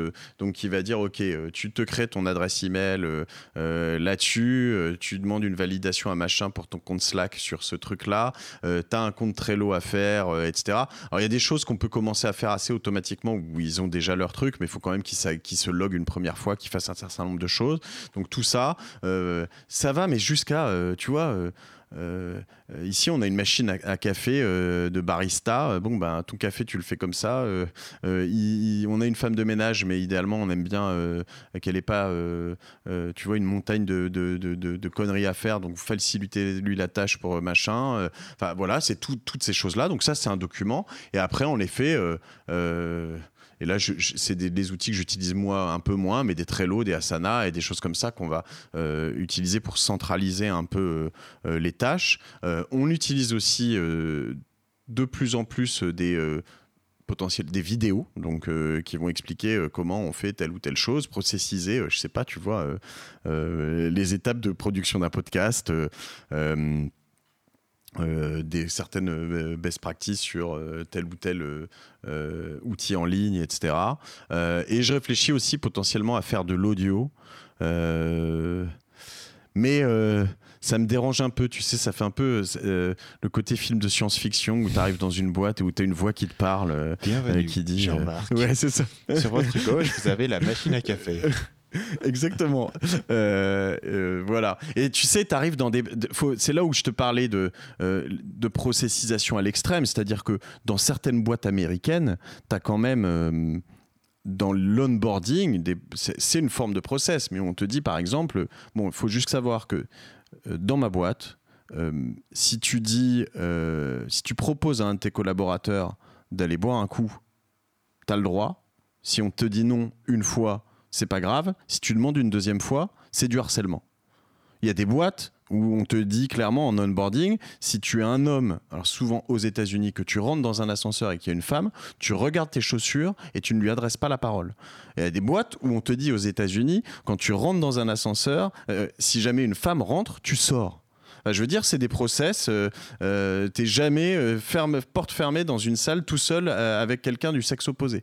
Bon, c'est, tu vois, c'est des process de anti. là, merde entre guillemets parce que c'est pas parce que es, évidemment tu es tout seul avec quelqu'un du sexe opposé euh, euh, d'ailleurs ça pourrait mettre du même sexe hein, pourquoi pas mais qu'il y a forcément euh, tu vois mais c'est pour éviter des choses. Bon bah c'est des process ça va peut-être un peu trop loin tu vois. En tout cas pour ma boîte j'ai pas besoin d'aller jusque là mais voilà ce qu'il faut c'est savoir après bah, là-dessus est-ce que je suis pas allé encore aujourd'hui assez jusqu'au euh, questionnaire de validation, de savoir si les gens ont bien compris. Euh, euh, tu vois, il y, a plein de, questionnaires dans, dans, tous ces GAFA où on va te dire si tu n'as pas 9 sur 10 sur tel questionnaire, sur les process RH, sur les process projet, sur les process machin. Ça, je pense qu'à un moment, il faudra quand même être certain de peut-être d'arriver là si on est sur des volumétries de personnes importantes. Une autre problématique que moi j'ai sur les process, donc au niveau de marketing mania, les, process sont assez inégaux. C'est-à-dire qu'il y, y a des zones euh, du business où je trouve que ça, ça roule vraiment bien, en tout cas à notre niveau. Bah, notamment le, podcast, c'en est un où vraiment euh, les choses fonctionnent bien et chacun sait exactement ce qu'il doit faire. D'autres parties où c'est un peu moins le cas. Généralement, j'ai noté que euh, là où le bas blesse pour nous dans, un process, ça va être en fait sur la mise à jour du process. C'est-à-dire que une personne va prendre en main un process qui va être bien fait, qui va être clair, va pouvoir se former, devenir opérationnel rapidement. Mais au fil du temps, le process va évoluer, la personne sait ce qu'il a à faire, il ne se sent pas forcément le besoin de mettre à jour les choses. Et euh, du coup, les choses sont plus à jour en fait. Elles sont plus à jour et elles étaient à jour au moment où la personne l'a pris. Mais comment est-ce que tu réfléchis au fait de je sais pas si c'est une question de, culture, de répéter l'importance de ces process ou de, ou de le vérifier d'une manière ou d'une autre, mais comment est-ce que tu fais évoluer un process quand souvent la personne qui a le, le plus la main dessus, c'est la personne qui est en train de l'opérer, mais qui potentiellement lui-même n'en ressent plus le besoin? De le mettre à jour. Oui, ouais, c'est ça. C'est une très bonne question. Hein. J'étais en train, je, je, te, je, dois te rendre hommage, Stan, parce que je trouve que tes questions sont quand même toujours très précises et, pertinentes. Euh, et, euh, et, tu vois, je, réponds à ton à cette histoire de process RH et d'onboarding. Tu vois, euh, ce fameux euh, euh, Google Doc qu'on a créé, voilà, à l'origine, c'est moi qui l'ai fait, tu vois, tout seul, au bout de, je sais pas, 10-15 employés. Puis à un moment, en fait, c'est exactement ta question, tu arrives à 35, puis tu te rends compte que c'est le même truc qui tourne et que les gens se refilent et que, en fait, il est complètement périmé. Et aller te remettre le nez dedans, te dire machin, bah tiens, la machine à café, c'était une Nespresso, c'est plus la même, je déconne un peu, mais tu vois, et se dire, ok, voilà, et tout doit changer, et puis il faut expliquer qu'il y a tel nouveau process qui a été mis là-dessus et que telle personne et qui doit les rencontrer machin et que il doit faire telle et telle et telle réunion là-dessus et telle chose. Euh, euh, c'est vrai que tu peux vite avoir, et c'est un ennemi du process, c'est euh, en fait il faudrait un, processeur, de, un, un, process de process ou une review, une, process review annuelle, semestrielle, etc. pour se dire ok est-ce que celui-là, voilà. Et, d'ailleurs potentiellement même identifier, parce qu'aujourd'hui, je pense que ça même, c'est comme pour nous, on en, on, en, fait depuis quelques années, mais c'est quand même assez euh, nouveau. Euh, peut-être les lister, tu vois. Euh, nous, on liste par exemple tous les outils qu'on utilise euh, pour être certain euh, de ne pas partir dans tous les sens et se dire que, euh, tu vois, est-ce que, est que tu dois vraiment utiliser Asana quand tu utilises Trello? Est-ce que c'est vraiment deux outils très différents? Est-ce que, bon, on fait des choix et puis voilà, est-ce qu'on doit avoir On liste pas mal de choses comme ça pour savoir si. voilà, et aujourd'hui, j'ai pas listé exactement le nombre de process qu'on a. Et depuis quand on l'a pas mis à jour? Est-ce qu'il il est utilisé? Est-ce que voilà. Et de temps en temps aussi, tu vois, par exemple, le premier process qu'on ait mis en place, ah, tiens, tu vois, j'avais pas réalisé ça, je m'en souviens très bien, c'est mon frère Pierre qui l'a fait, donc qui est notre CTO, notre directeur technique. C'est un process de livraison de site. Parce qu'en fait, euh, un jour, euh, un de mes free, quand on avait livré euh, un, site pour un client, avait pas activé. le, tu sais, tu les mets en, mode non découvrable par Google au début pour pas voilà, faire d'interférence pour des raisons X ou Y. Donc en fait, il est live, mais Google, euh, les moteurs, il n'est pas crawlé par Google. Quoi. Et donc on peut pas le trouver. Et puis, euh, bah, quand on l'a mis en, ligne, ben, il n'a pas désactivé ce machin. Et puis deux mois après, tu as le client qui te, rappelle, qui est fou furieux, qui dit Ouais, je ne trouve pas sur Google, etc. Bon, si tu veux, on regarde un peu, et puis finalement, on se rend compte qu'il y a juste un, tu vois, un clic quoi, à faire, un endroit, c'est que dalle. Quoi.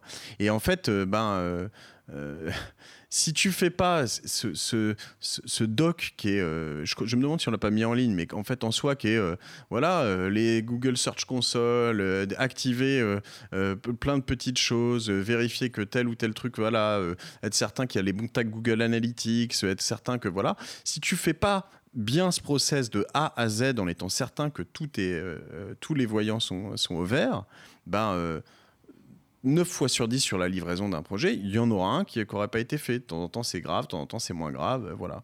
Et donc, euh, ben, euh, ce process, il a été mis à jour il y a quelques mois sur une, petite bêtise, mais il y a non seulement le mettre à jour et aussi être certain que les nouveaux onboardés, les nouveaux arrivants sont bien mis, mis, au courant de ce, ce, ce, process. Tu vois, nous, on a plusieurs équipes de... Enfin non, je ne devrais pas dire ça. On a une équipe de dev qui est basée sur plusieurs euh, bureaux.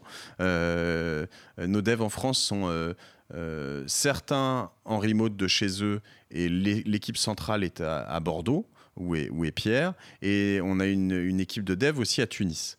mais c'est qu'une seule équipe de dev. Ils travaillent, enfin, tu vois, euh, l'essentiel des fronts, par exemple, sont à Tunis. Euh, l'essentiel des bacs sont à Bordeaux. Et donc, du coup, ils bossent ensemble tout le temps, toute la journée. Et, euh, ben, là-dessus, il faut être certain que quand tu arrives, tu as un nouveau qui arrive à Tunis, où j'y vais moi quatre fois par an, il ben, faut juste être certain qu'il soit bien formé à, ce process.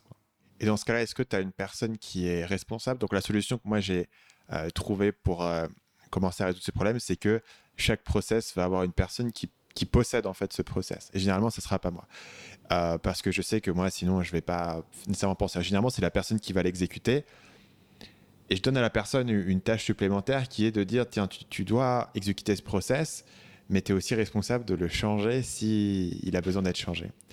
Et donc, le fait que chaque process ait un nom essentiellement dessus de la personne qui doit le mettre à jour. Euh, je dirais pas que ça résout tout le problème, parce que euh, personne ne vérifie personne ne vérifie si le process a été mis à jour, puisque la même personne qui, qui sait si le truc doit être mis à jour est aussi la personne qui euh, lui-même le met à jour, mais au moins c'est clair de savoir si les choses n'ont pas été faites, euh, euh, où, se trouve le, bah, où se trouve la connaissance. C'est cette personne qui est en charge aussi de le diffuser Est-ce qu'il y a une diffusion de ton process, toi, bah, à d'autres personnes, ou c'est son process à elle? Généralement, la, personne possède son process et, et on n'est pas encore trop dans une situation euh, où euh, différentes personnes vont utiliser le même process. Dans ce cas-là, je ne sais hmm. pas comment est-ce que tu pourrais le gérer, mais généralement, une personne, euh, tu vois, par exemple, sur le process du podcast, on n'a pas plusieurs personnes qui travaillent sur la préparation des, des épisodes, par exemple. On n'a qu'une seule personne qui s'en occupe. par contre, si on change la manière de préparer les épisodes ou la manière de contacter, ou si l'email de contact change, voilà, tout doit être dans, ce document-là. Et potentiellement, une personne autre peut le reprendre. Ça, ça arrive souvent que quelqu'un reprenne le process de quelqu'un d'autre qui évolue vers autre chose. Euh, et dans ce cas-là, j'aime bien quand la personne qui part a mis à jour ses documents euh, avant de, partir. Et souvent, elle ne part pas nécessairement de la boîte, mais vers d'autres tâches, euh, évolue, etc. Parce que je, fais beaucoup, c'est beaucoup de, former les gens en interne.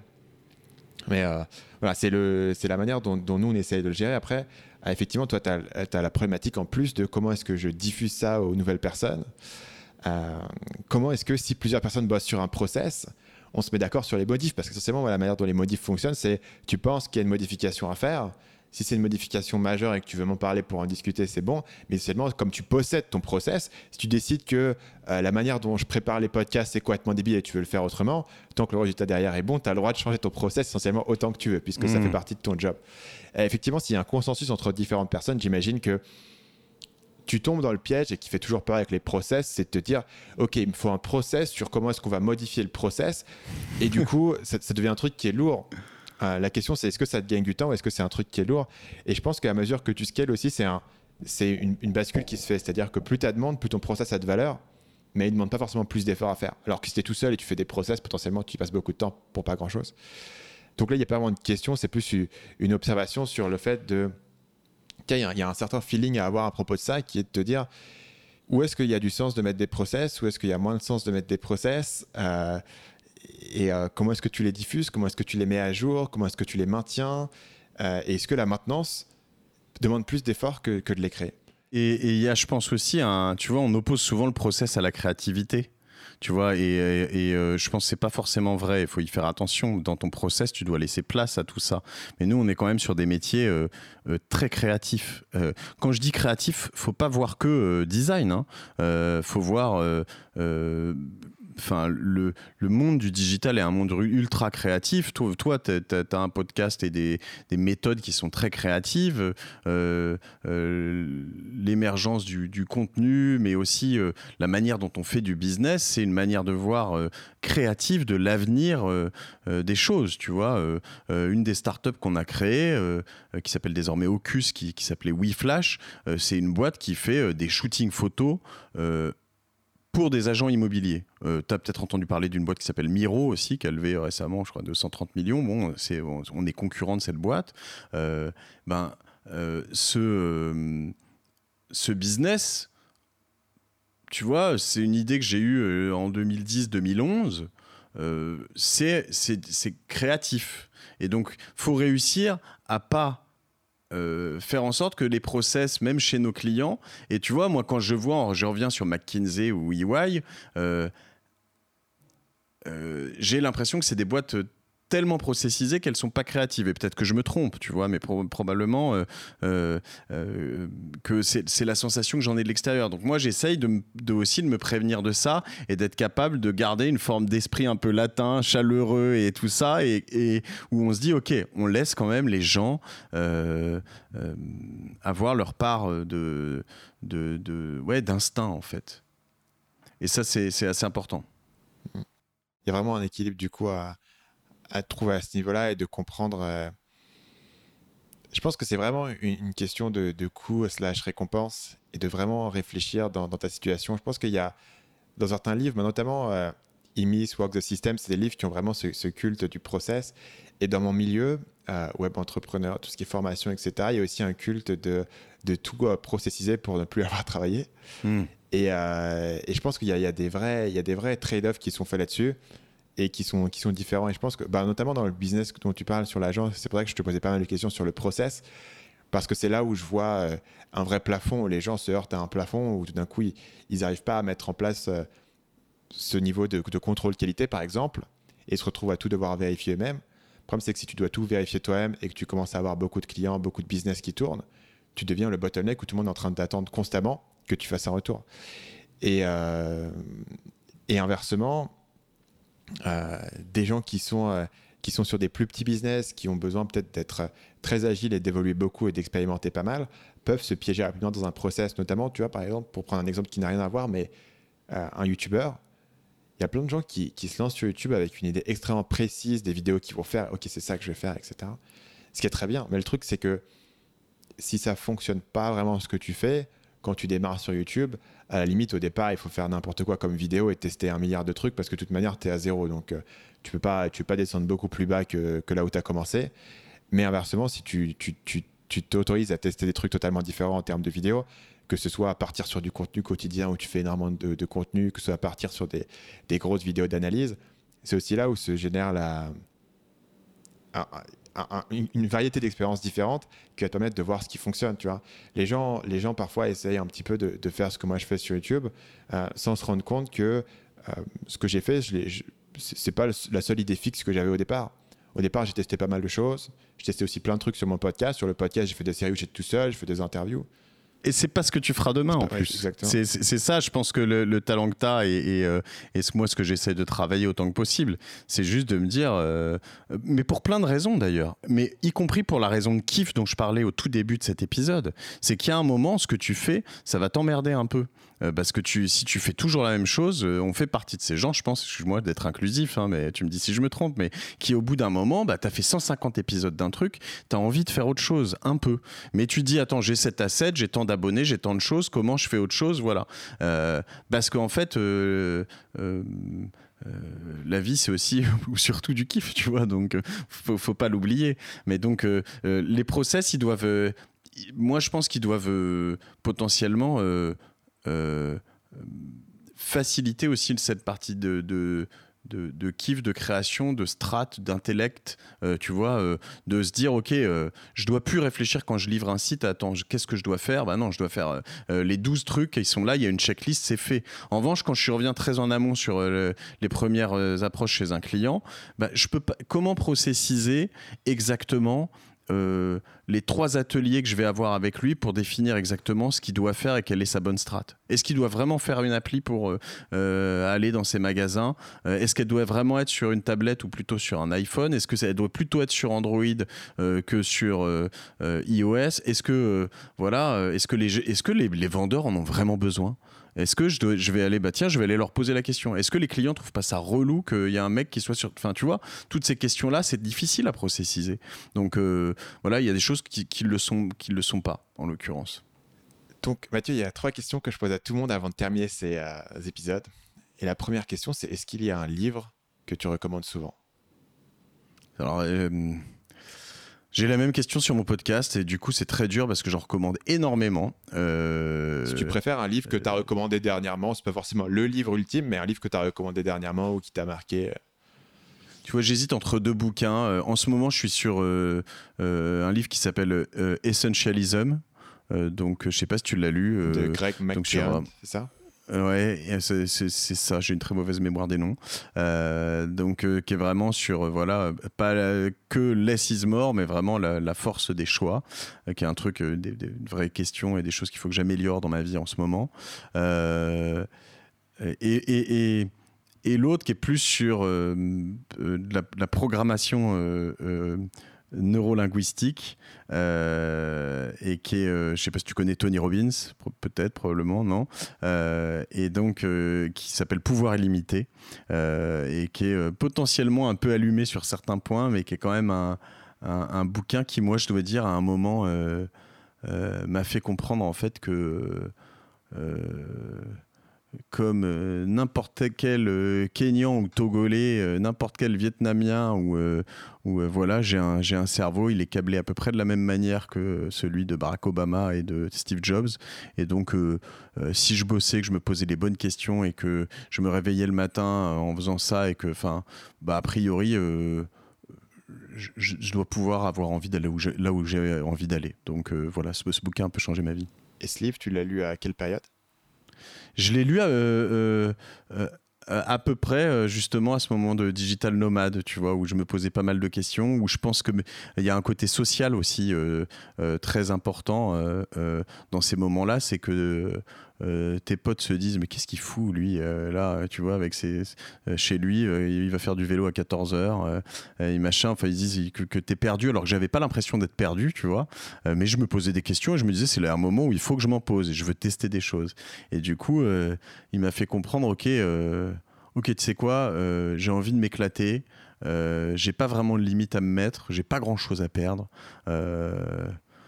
donc, euh, vas-y, quoi, tu vois. Donc, euh, ouais, je dirais il y a 5-6 ans. Euh, deuxième question que j'ai pour toi, c'est si tu pouvais. Tu l'as lu, pardon J'ai lu Awaken the Giant Within, l'autre l'autre de Tony Robbins. je ne pense pas avoir lu Pouvoir illimité. Je ne sais pas exactement quelle est la différence entre les deux parce que les deux sont sortis après la même période. Et puis après, j'ai lu ses bouquins plus récents. Il a écrit récemment des bouquins sur l'investissement.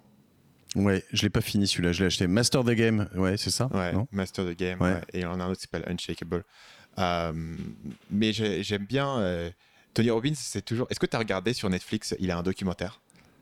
Tu l'as reçu, ça? ça C'était hallucinant. J'ai trouvé ça assez incroyable. le personnage, c'est un personnage assez fascinant.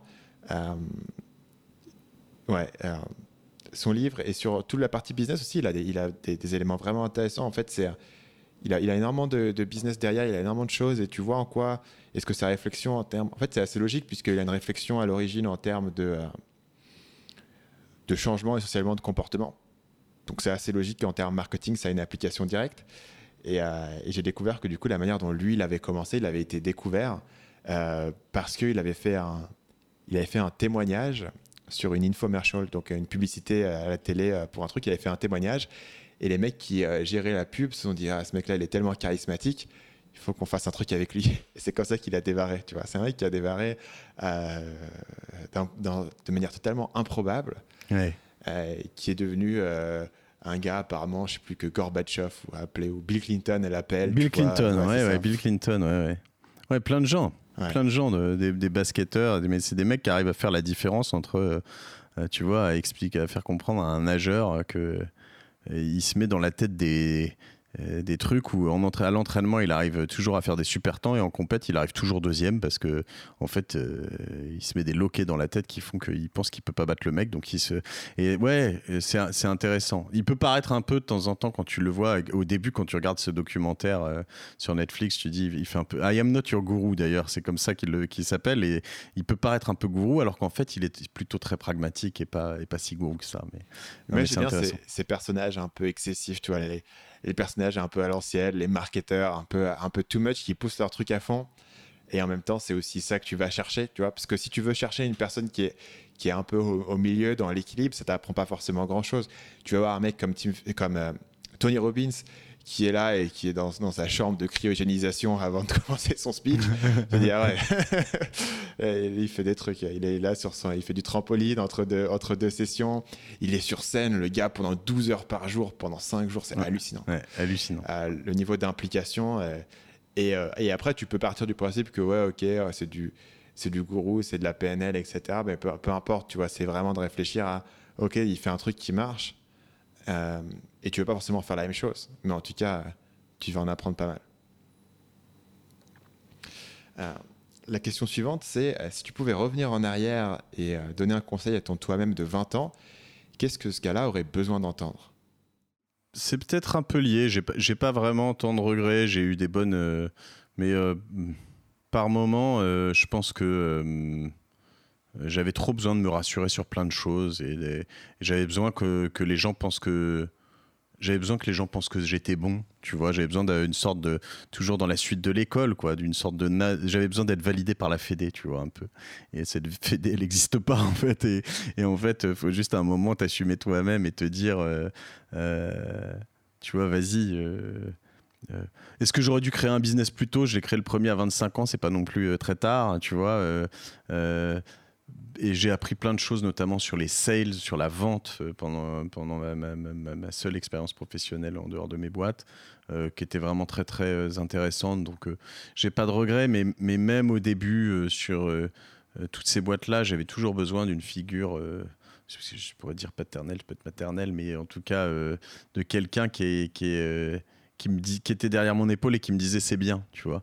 Et, et en fait, voilà, peut-être que j'aurais, j'aurais, pu, j'aurais pu m'affranchir de ça plus tôt et juste te dire, ok, euh, euh, roule ta bosse, fais ton truc, euh, t'as pas besoin qu'on te dise que c'est bien, tu vois. Et aujourd'hui, tu, tu ressens une forme de, de validation, d'avoir ce statut, d'avoir cette notoriété, ou est-ce que c'est quelque chose qui, s'est déplacé autre part? Je crois, je crois que ce, je sais pas si ça s'est déplacé. J'ai, en fait, je crois que tu vois, euh, et c'est très différent et, en plus euh, euh, je suis loin d'être là où, je veux aller avec Cosa Vostra, etc. Mais j'ai beaucoup plus une forme de sérénité par rapport à tout ça aujourd'hui. De me dire, attends, tu vois, je viens d'avoir 40 ans. On a quand même vendu quelques boîtes, on a fait certaines choses. je considère pas que j'ai tout compris et loin de là, je passe ma vie à apprendre pour essayer de comprendre encore plus. Euh, j'ai compris comment apprendre en tout cas et qu'il fallait rien lâcher là-dessus. Euh, mais donc euh, j'ai toujours aussi faim, mais je suis beaucoup plus serein. Donc, j'ai pas euh, forcément besoin de tout ça. Et, mon podcast euh, est une passion, notamment, qui m'apporte une force incroyable de rencontrer des gens qui, du coup, m'inspirent et, me, me, servent au quotidien. Donc, c'est fantastique. Est-ce que tu as un peu cette sensation que tu as déjà coché les cases à un certain point de ce que tu étais censé faire et que du coup le reste c'est du bonus? Euh...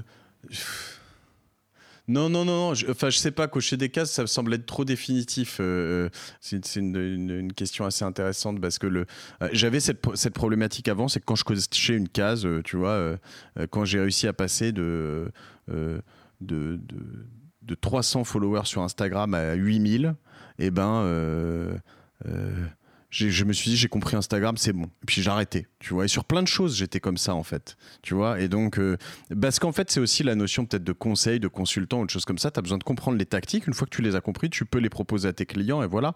Mais du coup, c'est pas là où tu crées beaucoup de valeur, entre guillemets, en tout cas, tu vois, dans cette processisation de plein de choses dont on parlait tout à l'heure. Donc, euh, faut faire attention à pas trop se dire trop vite de cocher les cases. Euh, je veux dire, tu vois, euh, typiquement, j'ai coché la case de l'immobilier. Et c'est fou en soi parce que, tu vois, je n'étais pas prédisposé à faire ça, mais j'ai déjà deux fois acheté un bureau euh, tout pété dedans, littéralement tout, tout refait dans un budget ultra limité, euh, fait un truc qui est chamé et euh, dont, lequel, je suis hyper fier. Mais ça, je veux le refaire 20 fois, tu vois. Donc, est-ce que j'ai coché la case, tu vois? Je sais pas. En tout cas, il y a des choses que je comprends et qui m'éclatent et en tout cas, j'ai coché la case des choses qui m'emmerdent et des choses qui m'emmerdent moins. Et donc, j'essaie de m'orienter un peu plus et d'être capable de dire dans les choses que j'ai plus envie de faire, euh, de trouver des gens qui aiment bien les faire. Et euh, tu vois, la, processisation, il y a des gens qui adorent faire ça, bah c'est tant mieux. Euh, la dernière question, c'est est-ce qu'il y a une citation ou un proverbe qui te vient souvent à l'esprit? Il y en a un que j'aime beaucoup, je crois que c'est Oscar Wilde, et qui est un peu lié à ce que je disais avant finalement, hein, qui dit be yourself, everyone else is taken. Donc, euh, sois toi-même parce que les autres sont pris, quoi. Et, je pense que, euh, tu vois, ce concept de on est la moyenne des personnes qu'on fréquente, c'est encore une fois, j'aurais bien aimé l'inventer, mais voilà, c'est pas moi malheureusement. Mais on est la moyenne des personnes qu'on fréquente, mais c'est nous qui choisissons la moyenne qu'on veut être, tu vois. C'est nous qui choisissons déjà les personnes qu'on fréquente, c'est nous qui choisissons ce qu'on veut prendre chez chacun. Euh, mais il faut pas se dire je veux être comme lui, en fait, tu vois. faut se dire attends, ça chez lui, j'adore ce machin, euh, ça chez lui, j'adore ce truc. Et à la fin, tu construis cette personne euh, qui est toi et qui est cette moyenne. Il faut écouter les gens qui te disent je regrette de ne pas avoir vu suffisamment mes enfants quand ils étaient jeunes. Ouais, il faut les écouter, parce que je pense que euh, on a eu toute une génération de parents dans les années 80-90 qui bossaient euh, comme des yinches, qui n'avaient pas la chance, ou la malchance peut-être, de pouvoir travailler euh, de chez eux une fois que les enfants étaient couchés, parce que le travail, il se faisait au travail, et puis il ne rapportait pas tout ça. Mais aujourd'hui, tu peux rentrer, si tu bosses beaucoup, tu peux rentrer à 18h30 ou 19h chez toi, voir tes enfants jusqu'à 21h ou 20h30, et rebosser si tu veux plus tard. et voilà, bah, fais attention à ce genre de, choses parce qu'en fait, euh, euh, ces années, tu les rachèteras jamais, tu vois. Et donc, euh, il y a plein de choses comme ça. ben, si tu veux être une bonne personne, mais même si tu veux être une mauvaise personne, je m'en fous, tu vois, en l'occurrence. Mais en tout cas, bah, sois toi-même parce que, parce, que, parce que les autres sont pris, mais va, chercher un peu chez les autres ce que tu veux, ce que tu veux faire pour devenir toi-même parce que tu seras pas la même personne dans 10 ans que tu es aujourd'hui. Et c'est aussi l'intérêt aussi du podcast, du coup, qui te permet d'avoir ces perspectives. Bien sûr. En tout cas, Mathieu, euh, est-ce que tu peux terminer en disant où est-ce que les gens peuvent en apprendre plus sur euh, toi et sur ton travail? Euh, Je suis un, gros utilisateur de LinkedIn. Donc c'est là-dessus où, je partage beaucoup. Instagram aussi un peu. J'ai un peu lâché Facebook malheureusement. Euh, mais, euh, je sais pas si malheureusement. Euh, donc voilà, linkedin.com slash in slash Stéphanie, mon nom de famille c'est S-T-E-F-A-N-I. et et c'est tout, j'ai pas de page Wikipédia à mon effigie. et, le, et le, podcast Oui, pardon, évidemment sur gdiy.fr, donc génération do it yourself.fr. le, le, pire nom à prononcer, GDIY, mais j'ai décidé que j'allais pas me saouler à le changer. donc voilà, et s'abonner sur iTunes si vous êtes sur Apple euh, et euh, Google Podcast, partout ailleurs, Spotify, Deezer. Et, euh, et puis, je vais en profiter pour que tu n'aies pas à le dire toi-même, mais voter pour Marketing Mania sur Apple Podcast en particulier. Et laisser des commentaires, c'est important. Alors, quand on vote, on vote 5 sur 5. Hein. Vous pouvez faire la même chose en même temps, faites d'une pierre deux coups, vous rajoutez Génération Do It Yourself, mais parce que 4 sur 5, c'est pas une bonne note. Et, et vous mettez 5 sur 5 avec un commentaire en disant j'ai adoré cet épisode avec machin, quelques trucs sympas.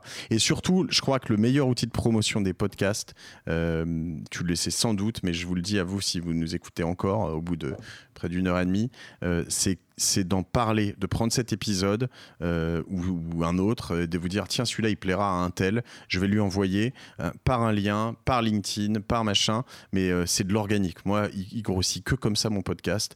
je fais entre 15 et 25% de croissance par mois, c'est juste hallucinant. Quand je faisais 500 écoutes au début par épisode, j'étais juste le roi du monde. Aujourd'hui, je, je, suis entre 5 et 10 000 par jour, c'est juste n'importe quoi.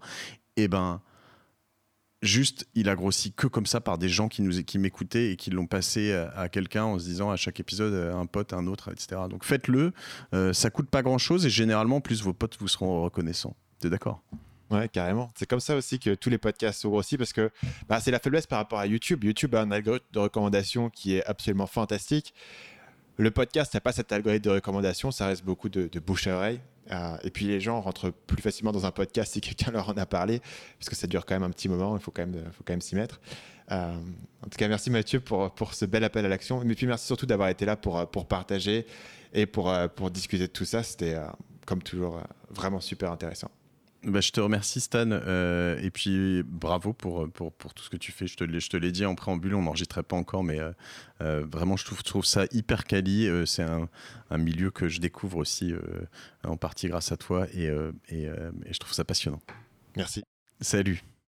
Merci d'avoir été avec moi jusqu'au bout. Je l'ai mentionné au début de podcast, mais je le répète au cas où vous avez manqué ça. Mon livre, Votre Empire dans un sac à dos, sous-titré Décoder la psychologie humaine pour trouver une idée de business, sous-titré Décoder la psychologie humaine pour trouver une idée de business, vendre sur Internet et gagner votre vie depuis votre ordinateur, est disponible depuis le 30 janvier dans toutes les librairies, sur Amazon, sur la Fnac, sur Cultura et bien sûr en livre audio sur Audible. Pour toutes les informations, pour le sommaire et même pour les deux premiers chapitres du livre audio qui sont gratuits, vous pouvez vous rendre sur marketingmania.fr slash empire et vous pourrez y trouver toutes les informations concernant le livre et la version audio. Sur ce, je vous dis à la semaine prochaine pour un prochain épisode du podcast Marketing Mania.